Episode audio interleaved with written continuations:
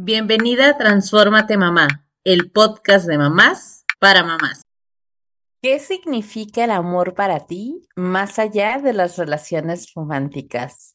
Hola mamás, ¿cómo están? Este es el episodio 112 del podcast de Transfórmate Mamá, que te impulsa a ser la mejor versión de ti misma. Y antes de sumergirnos en el contenido del día de hoy, necesito de tu ayuda para llegar a más y más mamás Anímate a compartir en tus grupos de la escuela, con tus amigas, con otras mamás. Comparten tus historias en tus redes sociales. Además, sígueme en Instagram, Facebook y TikTok. Ah, porque sí, ya abrí la página de Facebook también para que te puedas mantener al tanto de todas las novedades que tendré para ti. No olvides activar la campanita para no perderte ninguno de los episodios que estaré compartiendo para ti. Acompáñame y formemos juntas una comunidad fuerte y sólida. Y vamos a comenzar con este tema. Vamos a celebrar el Día de San Valentín de una manera única y significativa. Quiero que exploremos el tema del amor, pero en todas sus formas. A ver, estoy muy emocionada de tener esta conversación sobre el amor y su diversidad. Tradicionalmente, pensamos que San Valentín tiene todo que ver solo con el amor romántico o cuando somos más niños, sí, como que con esto de la amistad. Pero en este episodio quiero ampliar esta manera y ampliar cómo podemos celebrar el amor en el día a día. El amor sin duda va mucho más allá de las relaciones en pareja se manifiesta de diferentes maneras, desde las familiares, en las amistades, cuando somos solidarios con los demás, en la conexión que tenemos unos con otros. Así que quiero explorar el cómo celebrar, sobre todo, de las diferentes maneras de expresar el amor, reconocer la belleza y la importancia de cada una de estas formas de amar en nuestra vida. Al inicio del episodio te preguntaba, ¿qué significa el amor para ti más allá de las relaciones románticas? ¿Qué significa la amistad para ti? Estas preguntas las dejé hace algunos días también en Instagram de Transformate Mamá. Así que si todavía no me sigues por allá, ¿qué estás esperando? Ve, sígueme también en Instagram, vete a la página de de Facebook porque estaré mucho más activa en estas redes sociales para poder compartir contigo. Y me encantaría que tú también te sentaras y pensaras qué significa realmente el amor para ti. Más allá de este tema del romanticismo y las cosas muy románticas y los corazones por todos lados, porque sabemos que el amor se manifiesta de una manera diferente para cada quien. El amor es un vínculo emocional profundo que nos conecta con otras personas hasta con nosotros mismos, el tan sonado amor propio. Y más allá de estas expresiones románticas, te digo, eh, el amor son las emociones, las actitudes y acciones que reflejan el cuidado, la compasión, la empatía y el afecto hacia los demás y hacia nosotras mismas. Sí, que el amor es un sentimiento que se manifiesta de formas y maneras diferentes en las diferentes etapas de nuestra vida y que creo que también a lo largo de nuestra vida lo vamos pensando de manera diferente. Lo que en nuestra etapa de la infancia creíamos que era el amor y después cómo lo vamos cambiando hasta en las relaciones de parejas. No creo que tengas la misma idea de lo que es el amor que cuando tenías 15 años o 12 años. Creo que a lo largo de nuestra vida va cambiando el concepto que tenemos del amor. Además que en lo personal, y no soy tan romántica según yo, pero debe ser algo que nos inspire a ser mejores personas, a cultivar relaciones más saludables, a que esas relaciones sean realmente significativas, a encontrar alegría y la plenitud en la conexión con los demás. Y claro, no quiero decir que en este amar todo está miel sobre hojuelas, pero tampoco se sientan José José pensando que el amor es sufrir y llorar y no, esta parte del amor no es así realmente. El amor debe ser algo que podamos disfrutar, algo que nos llene en el día a día, que seguramente tiene sus retos, claro, que por supuesto que sí, pero no, debería ser algo que nos detenga o que nos limite. Y recuerden que en el podcast de Transformate Mamá ya hemos tocado temas de violencia, de las cosas que confundimos entre la manipulación y el amor. Entonces, si no has escuchado esos episodios, te los voy a dejar en la descripción de este episodio para que también podamos diferenciar entre lo que es el verdadero amor y ese amor megatóxico que de repente nos vendieron en muchas, en muchas canciones. Pero está en nosotros también cuestionarlo y cambiar esta manera de ver. Fíjense que actualmente estoy leyendo varios libros y entre uno de esos es El Camino de la Autodependencia de Jorge Bucay. Si no lo tienen, la verdad es que es un libro para mi gusto un pero sin duda el mensaje eh, está, está bastante importante de considerar. Te lo recomiendo leer. Y dentro de las muchas cosas que toca en el libro, él habla de poder diferenciar entre lo que conocemos como codependencia, que es cuando la persona padece algún tipo de enfermedad similar a cualquier adicción. La diferencia está en que en este caso, su droga, por decirlo de alguna manera, es un determinado tipo de persona o una persona en particular. Habla también de la interdependencia, es decir, yo dependo de ti y tú dependes de mí. Y habla de la independencia, que él menciona que es algo inalcanzable, o sea que eso no existe. El autor menciona que nadie realmente es independiente, ya que de cierta manera el vivir en comunidad implica que no podemos prescindir de los otros. Para esto, es que él llama la autodependencia y no independencia en el tema de, de lo que es ser dependiente o independiente de alguien más. ¿Y a qué vengo con todo esto? A recordarnos, como les decía, que el amor no es ni control, ni manipulación, ni abusos, ni obsesiones, ni esos sentimientos de creer que podemos poseer a las personas, ni tampoco la indiferencia.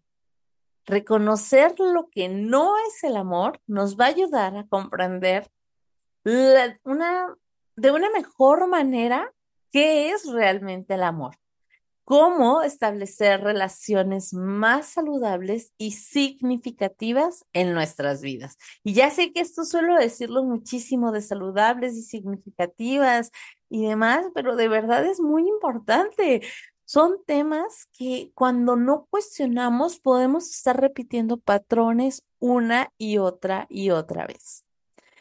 Y si les parece, porque ya saben que a mí me gusta llevar cierto orden en los episodios, que es necesario para, para mi cabecita que luego empieza a saltarse de un tema a otro, quiero que hablemos de los diferentes tipos de amor que podemos encontrar en nuestra vida.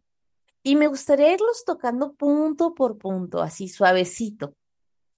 Y como este podcast es de mamás para mamás, comenzaremos con el amor que existe entre las familias de las mamás y de los papás hacia nuestras personitas, el amor de hermanos, el amor de abuelos y abuelas, las tías y los tíos, vaya, y todos los otros miembros de la familia.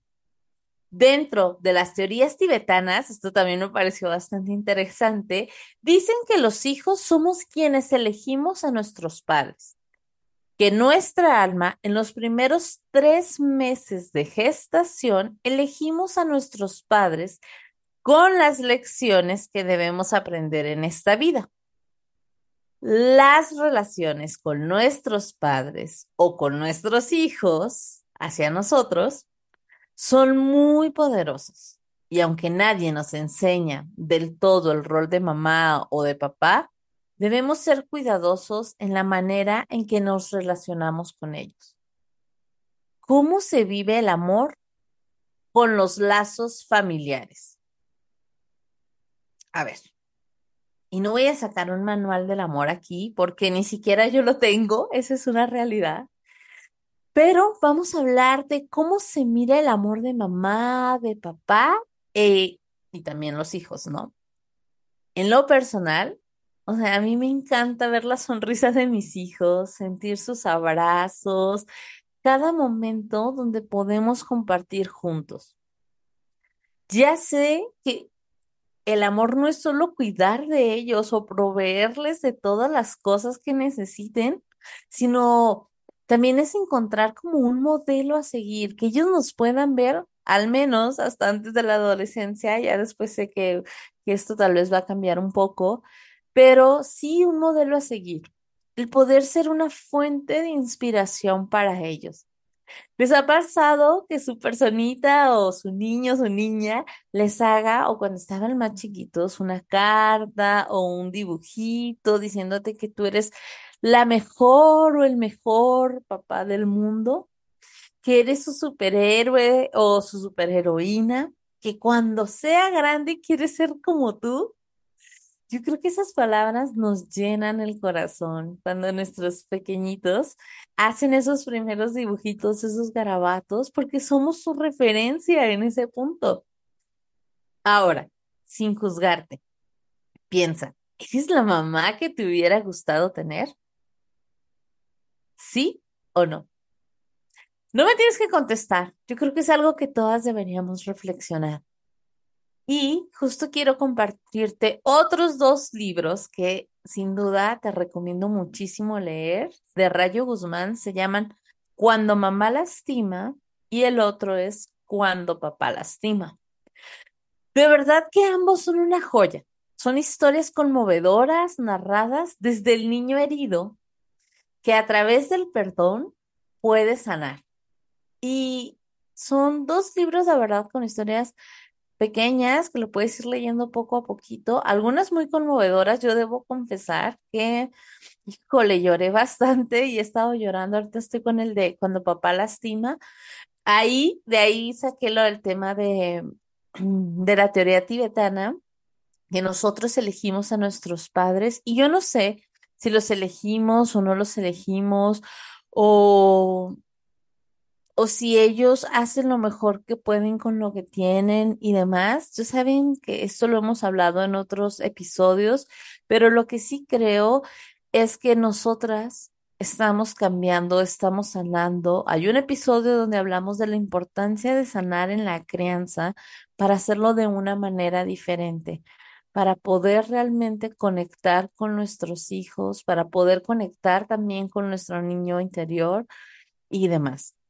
Yo no soy profesional de la salud, lo he mencionado en varias ocasiones, en muchísimos episodios, creo que casi en todos.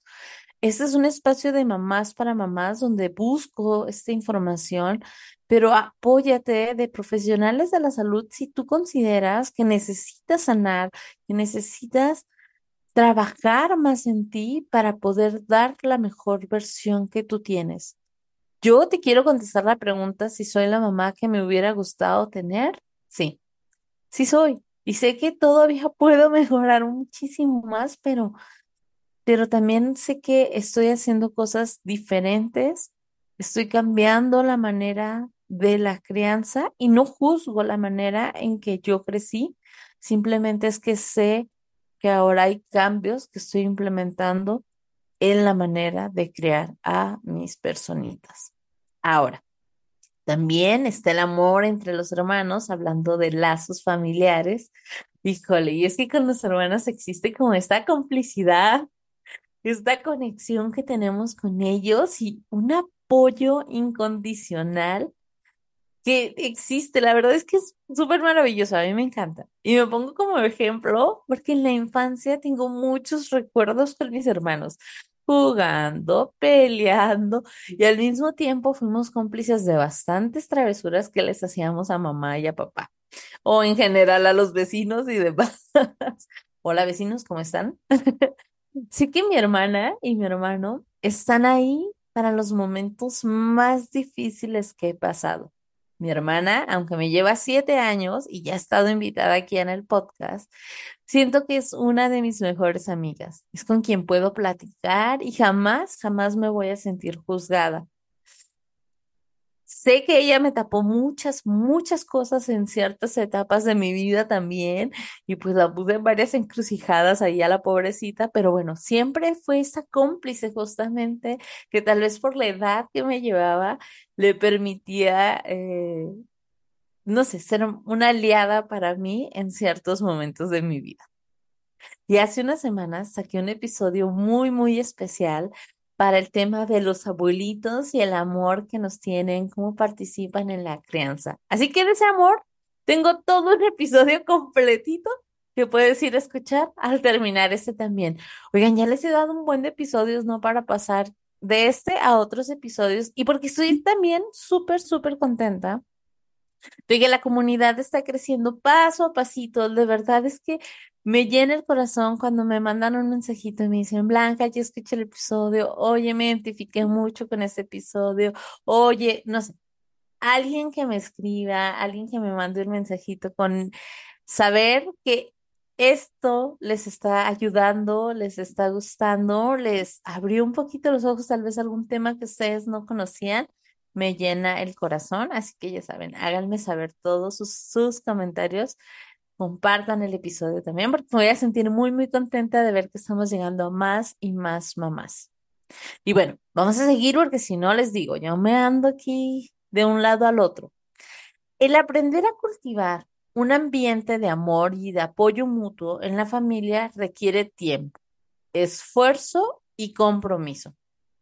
Algunas cosas que podemos hacer para reforzar estos lazos son la comunicación abierta, la honestidad en la familia, el pasar tiempo de calidad con las personitas, el practicar la empatía, hacer demostraciones de gratitud, de aprecio.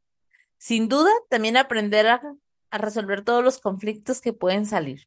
Que sea siempre de una manera respetuosa, de una manera constructiva, es fundamental para todo este tema del amor saludable en las relaciones familiares. Ahora, vamos a pasar a otro amor. Ya vimos este amor de, de familia, pero el siguiente es el de las amistades y el compañerismo. A mis personitas les preguntaba por una tarea que me dejaron en escuela para padres, donde decía, bueno, le teníamos que hacer dos preguntas a nuestros hijos. Número uno, si tenían amigos. Y número dos, ¿qué significaba para ellos la amistad?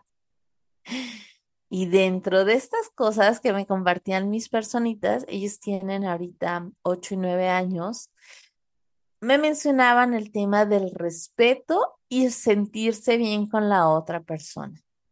Y sí, yo estoy súper de acuerdo con ellos porque las amistades son uno de los cuatro pilares que nos sostienen, con el apoyo emocional, con el sentir que pertenecemos a algo o a un grupo y ese compañerismo que existe.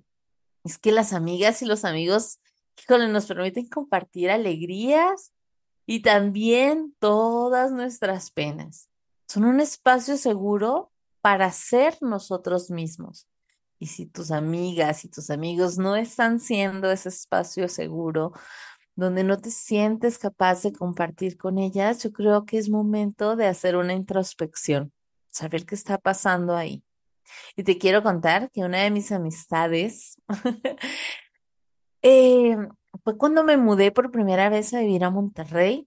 No conocía a nadie en esa ciudad, ¿ok? Nunca había vivido fuera de, pues la ciudad de Tijuana y siempre habían estado cerca pues los amigos de toda la vida porque aparte fui como en la primaria cerquita de la escuela, la secundaria y cerca.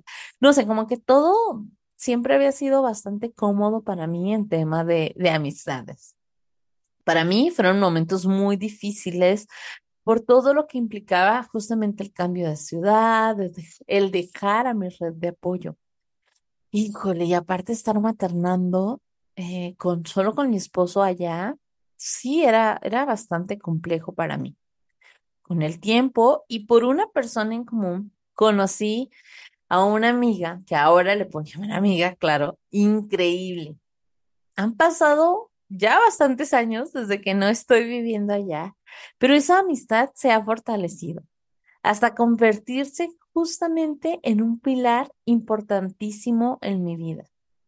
Y aunque ya no vivimos en la misma ciudad, porque me volví a mudar y me volví a mudar y me volví a mudar, y así varias veces, siempre está abierta, siempre, bueno, número uno, siempre estar abierta a tener nuevas amistades es fundamental, porque me recuerda el valor de esas amistades y con quienes sigo teniendo esa conexión. Yo la verdad es que sí me considero una persona muy, muy afortunada con el tema de las amistades, ya que en las diferentes ciudades que hemos vivido me doy la oportunidad de conocer a nuevas personas. Y repito esto, me doy la oportunidad de conocer a diferentes personas. Que yo soy primeramente la que está dispuesta a compartir con ellas y a buscar formas y lazos importantes. ¿Has pensado cuándo fue la última ocasión que te permitiste hacer una nueva amiga o un nuevo amigo? ¿O no? O tú dices, yo solamente los amigos de toda la vida, o tal vez tú eres de las personas que dicen, yo no puedo tener amigos, a mí no se me da tener amigos, no sé cómo empezar. Yo creo que justo es importante que nos podamos frenar y pensar qué es lo que estoy haciendo con nuestras amistades. Así que este San Valentín, o si estás escuchando este episodio después de San Valentín, te invito a cultivar y fortalecer esos lazos con nuestras amistades, con tus amistades, que sean relaciones significativas. Así que te voy a compartir algunas ideas que anduve buscando de cómo implementar. Ya saben, ¿eh? Pueden organizar una cena especial con tus amigos, los más cercanos este día de San Valentín. O bien hacer una tarde divertida de karaoke, juegos de mesa. A mí me encantan esas cosas, sinceramente. También, date la oportunidad, si para ti las palabras son importantes, puedes hacer alguna tarjeta, enviar un mensaje de texto. Oiga, pero aquí sí personalizado, nada de que mando el mismo mensaje para todo mundo, copy-paste como mil veces, y tal vez ese mensaje no tiene nada que ver con la persona. Ay, recuerdo cuando vivíamos juntas en Monterrey y resulta que se lo estoy mandando a la de Mérida. Pues, ¿cómo? O sea, no, eso no. Sí, hay que echarle ganitas a estos mensajes porque queremos cultivar amistades realmente. También podemos planificar una escapada de fin de semana o una aventura al aire libre. O ya ven que está ahorita muy de moda eso de que vino y pintar, vino y colorear una taza, cosas así. Pero bueno, siempre incluye el vino misteriosamente, no sé por qué.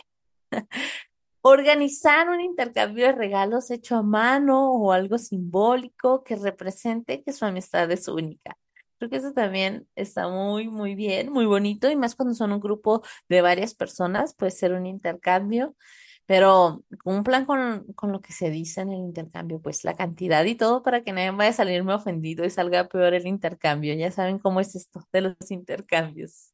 Así que si tú, amiga, estás escuchando este episodio, este mensaje también es para ti. Claro que sí. ¿Qué actividades vamos a realizar juntos? Comunícate, márcame, mándame un mensaje, dime, dime qué es lo que vamos a hacer para festejar nuestro San Valentín. Yo tengo la agenda abierta para todas mis amigas.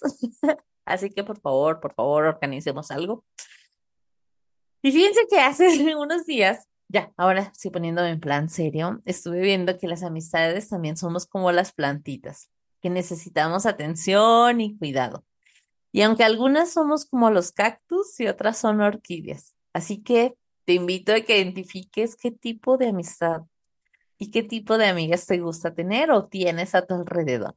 Y te voy a contar un poquito de lo que, cómo hacían, em, ay, bueno, cómo simulaban la amistad con estos dos tipos de plantas y decían que las amistades cactus son aquellas que no requieren tantos cuidados ni atenciones, que se comportan, que tienen su propio ritmo, que son aquellas que no importa qué tanto tiempo dejen de verse, siempre que tienen la oportunidad de estar juntas, parece como que el tiempo jamás, jamás hubiera pasado. Son esas amistades que que tal vez su misma dinámica, sus actividades y demás no necesitan que estés ahí siempre para ellas, ¿ok? Sin embargo, también existen las amistades que son como las orquídeas. Son aquellas que necesitan más cuidado y atención, que necesitan hablar y verse con frecuencia para que no se, para que no se marchite su relación. ¿A ti qué tipo de amistad crees que te otorgan los demás? ¿Y tú qué tipo de amistad estás otorgando a los demás? Cabe mencionar que esto no es una teoría basada en ningún libro, ni en algún estudio científico, ni nada. Simplemente es una manera que podemos verlo para reflexionar. Yo creo y me considero que soy una amiga cactus que aunque no, no te voy a estar mandando mensajes todos los días, claro que me gusta tener esta conexión con las personas y a veces de manera random mando mis mensajes de, porque me acuerdo así de, ay, ahorita necesito mandarle mensajes a esta amiga, oye, ¿cómo estás? ¿Cómo vas con esto? La, la, la, pero no quiere decir que no esté normalmente en mis pensamientos o en mi corazón, eh, pero tal vez mis dinámicas ahorita eh, también entiendo si no todos los días recibo esas llamadas y esos mensajes de mis amigas. Ahora, las amistades en la infancia son fundamentales para nuestro desarrollo emocional y social, así que también lo son para nuestras personitas. Suelen ser una fuente de apoyo, de diversión y de aprendizaje. ¿Recuerdas a tus amistades de la infancia? ¿Las aventuras que compartieron juntos? Las amistades de la infancia son como tesoros muy, muy, muy preciosos que contribuyen a la infancia feliz y satisfactoria. Sí, que anímate a preguntarle a tus personitas si tienen amigos, qué significa para ellos la amistad. Ahora, también piensa tú cómo estás modelando el valor de la amistad. Anímate a reunir, a organizar una tarde de juegos con los niños, participa en esas actividades, celebra los cumpleaños o alguna otra ocasión especial para que tus personitas inviten a sus amigos. Ayuda a tu personita con habilidades para resolver conflictos y cómo, cómo ser un buen amigo. Creo que el cuando, compartimos al final con otros niños, otros espacios, también estamos fomentando la empatía y el respeto hacia los demás. Ay, no. Qué bonito, qué bonita es la amistad. La verdad es que creo que es una de las cosas más, más hermosas que podemos tener y creo que también se vale pensar en tú cómo estás cultivando tus amistades y las de tus personitas. ¿Qué estás haciendo con eso, con ese amor? Ahora sí nos vamos con otro tipo de amor, que es el romántico, el de pareja, el de los corazoncitos por todos lados. es que el amor romántico puede llegar a ser, les decía, como una fuerza súper poderosa que nos puede impulsar y que nos conecta a otra persona. Ese amor como que nos llena de alegría, de satisfacción, de maripositas en el estómago, lleva, llega a motivarnos a ser mejores personas y a cultivar unas relaciones súper saludables. Aunque cada relación es diferente, es única, es especial en su propio ser y hacer, esa parte la entiendo. Lo que sí creo que es importante reconocer y respetar la diversidad en las relaciones románticas. así como comprender que el amor puede manifestarse de diferentes maneras en cada una de estas relaciones. Y hablando de amores, quiero tocar el tema del primer amor. Sin duda, es una experiencia emocionante y significativa para cualquier persona. ¿Recuerdan a su primer amor? Ese que muchas veces creímos que iba a ser para toda la vida, pero que con el paso del tiempo normalmente termina. La gran mayoría, la gran mayoría no se queda con su primer amor. Hay quienes sí, pero bueno, es ese amor que se da como en la secundaria o prepa. Donde al momento de ver a la otra persona te sientes viva, emocionada, con una sonrisa, así, de oreja a oreja, como decimos, compartida. O sea, el solo hecho de escuchar su voz en nuestros oídos ya nos está haciendo sonreír. El solo hecho de pensar en esa persona nos hacía sonreír. Nos hace sentir que estamos siendo entendidos y aceptados por alguien. Cuando el corazón latía cada vez más rápido al momento de verlo, los ojos nos brillaban. imagínate cuando tienes la oportunidad que ese primer amor sí se convierte en tu novio. Ay, no, donde das el primer beso y las maripositas en el estómago. Y claro, que como les digo, eventualmente en algunos casos llega a su fin, pero siempre se recuerda con cariño el primer amor. Y para todas las mamás que están con hijas, sus hijas e hijos adolescentes y que comienzan con el primer amor, bueno, también algunos más pequeñitos, ¿eh? Oye, no, este tema que les emociona de, de los primeros amores, déjenme les cuento que tengo una amiga que justo su niño no está en la adolescencia ni en esa etapa ni nada, pero eh, me decía que a su niño le gustaba una niña de la escuelita y que se esforzaba en agradarle y que el niño era pues todo un caballerito, o sea.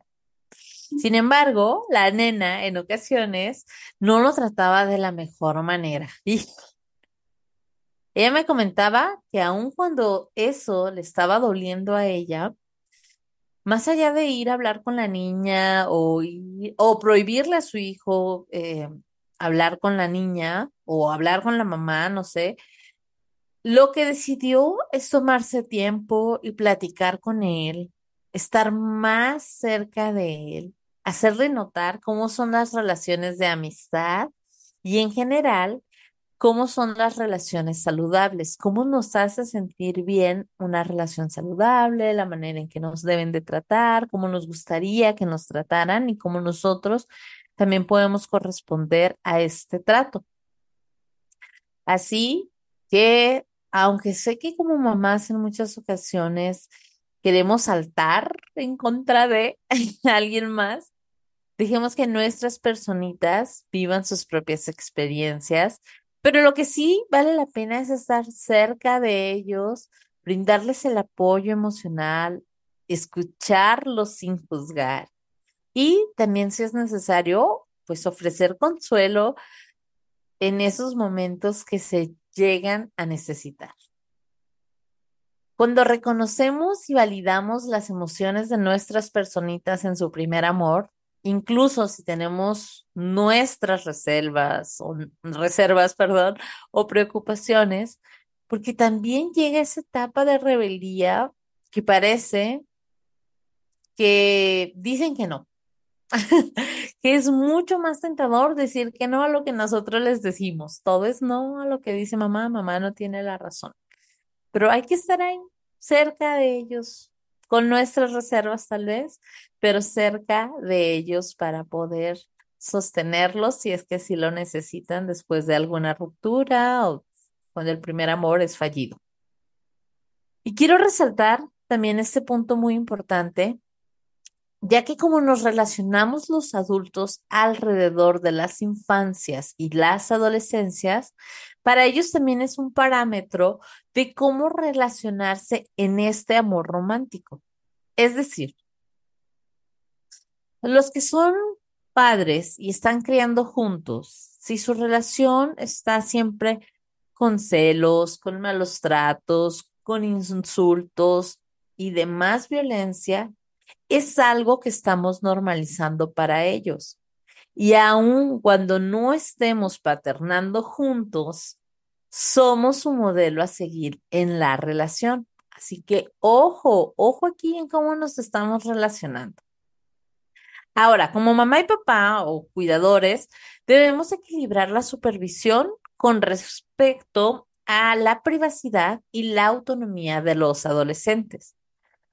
Ay, que sin duda, este punto nos podemos aventar un episodio completito. Solo que sí considero que lo más importante es una buena comunicación, límites claros, respetar su privacidad, de la mano también con enseñarles que la autonomía tiene ciertas responsabilidades. ¿Ok? Yo te doy cierta libertad, te dejo ser autónomo, pero eso tiene responsabilidades y también va a tener consecuencias. Y no, recordemos, las consecuencias no es algo malo que le va a pasar, simplemente es que la ley de causa y efecto. Tú haces algo, va a suceder otra cosa. Así es, así es la ley. El papel de las mamás o de los papás en el primer amor de nuestras personitas, yo creo que es eso, es proporcionar un apoyo emocional, es educarlos sobre lo que es una relación saludable, establecer límites y modelar comportamientos positivos. Así que, ojo con los adolescentes y lo que estamos modelando nosotros como papás. Y voy a regresar al tema de nosotras ahora como adultas sé que el día a día, las rutinas y demás ocasiones provocan que dejemos de lado ese amor romántico, esos detalles que nos unen con la persona que decidimos estar.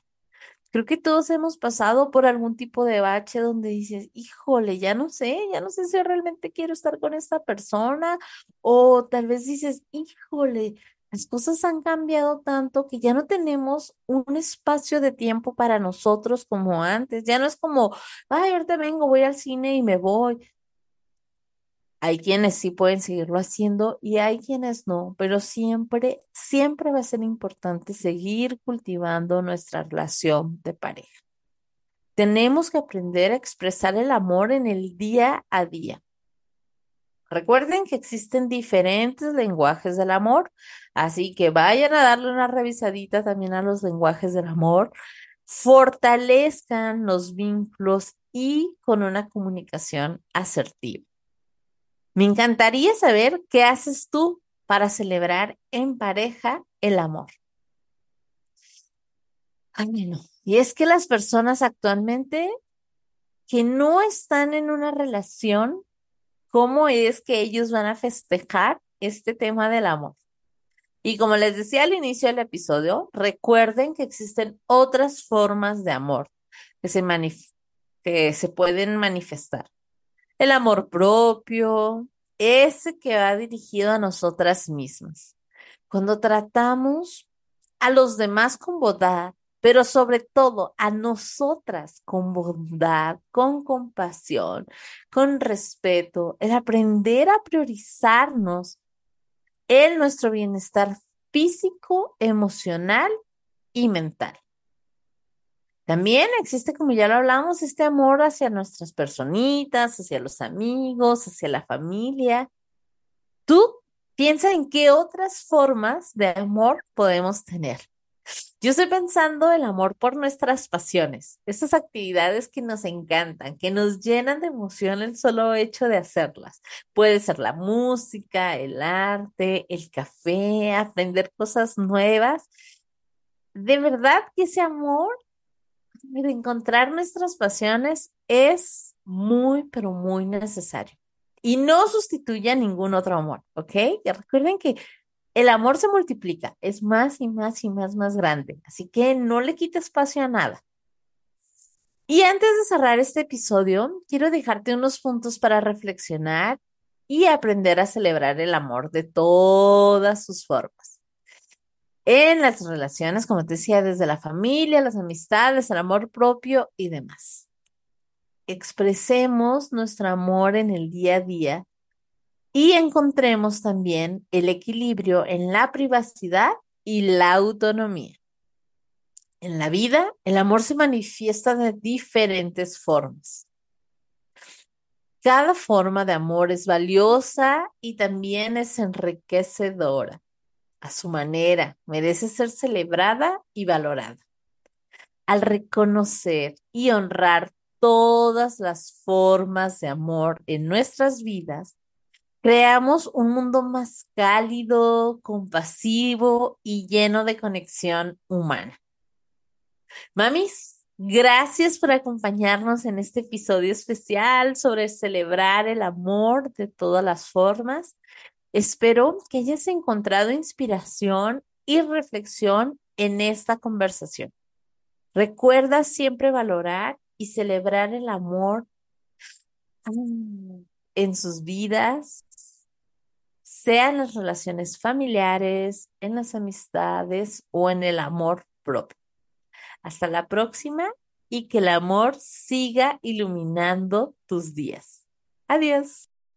Gracias por escuchar este episodio. Si te gustó, te pido que lo califiques con cinco estrellas y lo compartas con otras mamás. Te invito a seguirme en Instagram en arroba mamá y escucharme la próxima semana en otro episodio del podcast de mamás para mamás. Transfórmate, mamá.